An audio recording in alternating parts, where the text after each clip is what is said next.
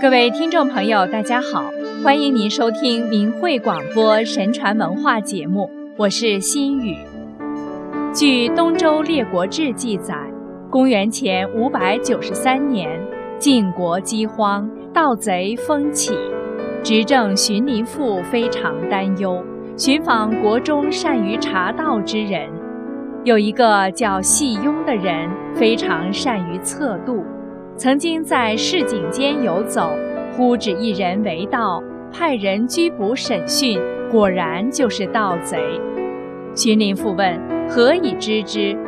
细庸说：“我观察这个人眉睫之间，看见室中之物有贪婪之色，看见室中之人面有愧色，听说我的到来有惧怕之色，从而判定此人乃是盗贼。”细庸每日可以捕获盗贼数十人，市井悚惧，而盗贼却越来越多。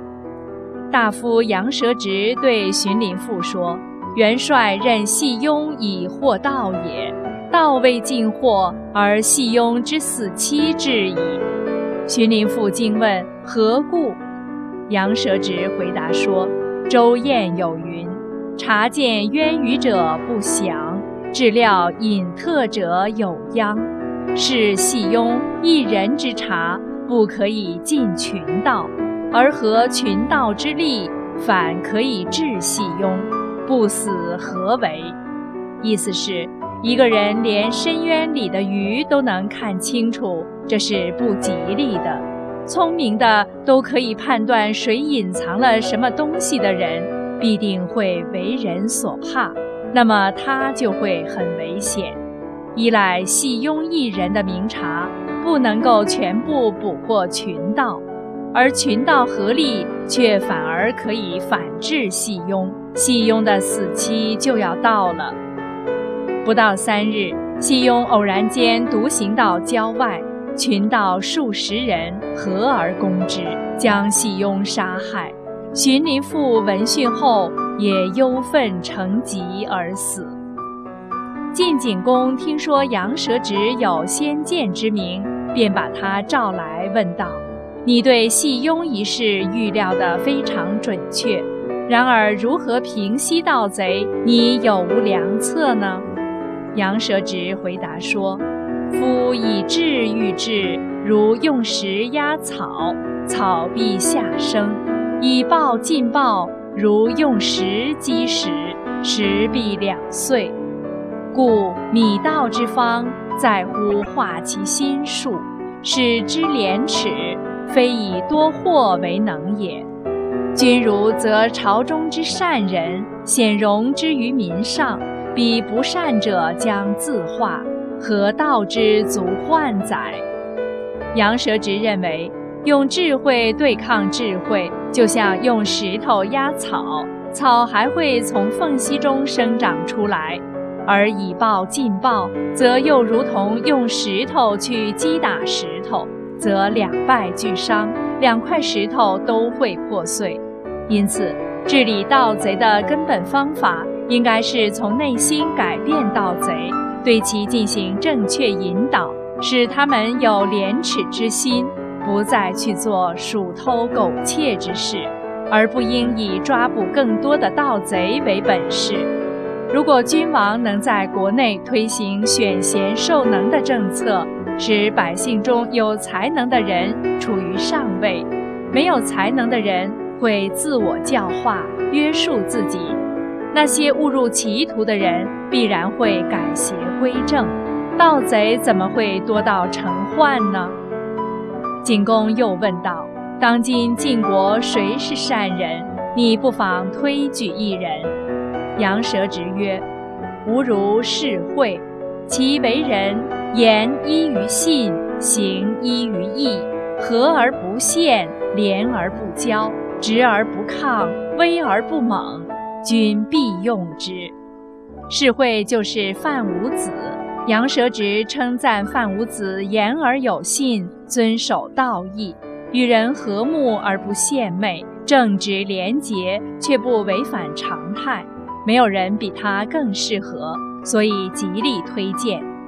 等到世会平定赤敌，凯旋回朝，晋景公就任命世会代替荀林父，而且加封太傅之职，改封于范。世会成为范姓之祖，即范武子。他将缉拿盗贼的科律条文全部废除，专以教化劝民为善。于是奸民都逃奔到秦国去了。盗贼销声匿迹，晋国大治。晋国两次治盗，方法不同，结果迥异，何也？老子曰：“法令滋章，盗贼多有，民不重德，才是乱而不治的根本原因。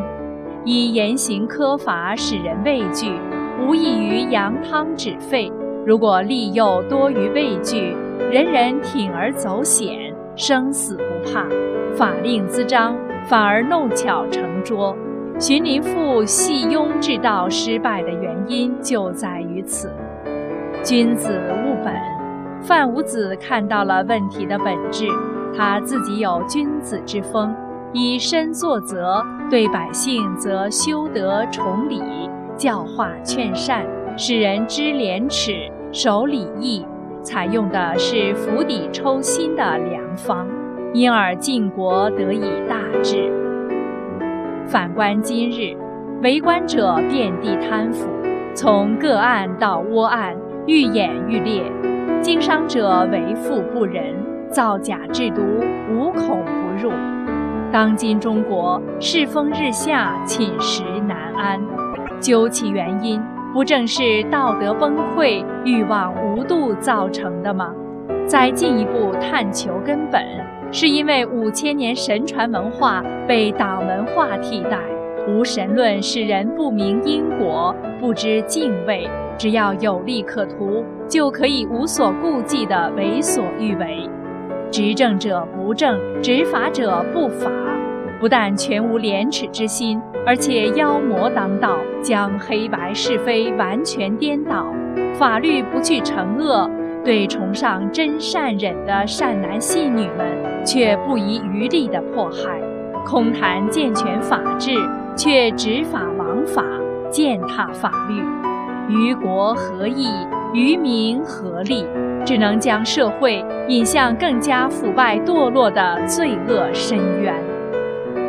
李洪志先生在《修内而安外》中讲：“人不重德，天下大乱不治；人人为劲敌，活而无乐。活而无乐，则生死不怕。”老子曰：“民不畏死，奈何以死惧之？此乃大威至也。天下太平，民之所愿。此时若法令滋章，以求安定，则反而成拙。”如解此忧，则必修德于天下，方可治本。臣若不思而国不辅，民若以修身养德为重，正民自述其心，则举国安定，民心所向，江山稳固，而外患自拒之，天下太平也。此为圣人之所为。相信，随着法轮大法的红传，随着民众逐渐明白真相，良知复苏，人心归正，正统的人类文化必然会在中华大地重现光华，善良的人们也必将进入一个佛光普照、礼义圆明的新世纪。好了，各位听众朋友，今天的节目时间又到了，感谢您的收听。我们下次时间空中再会。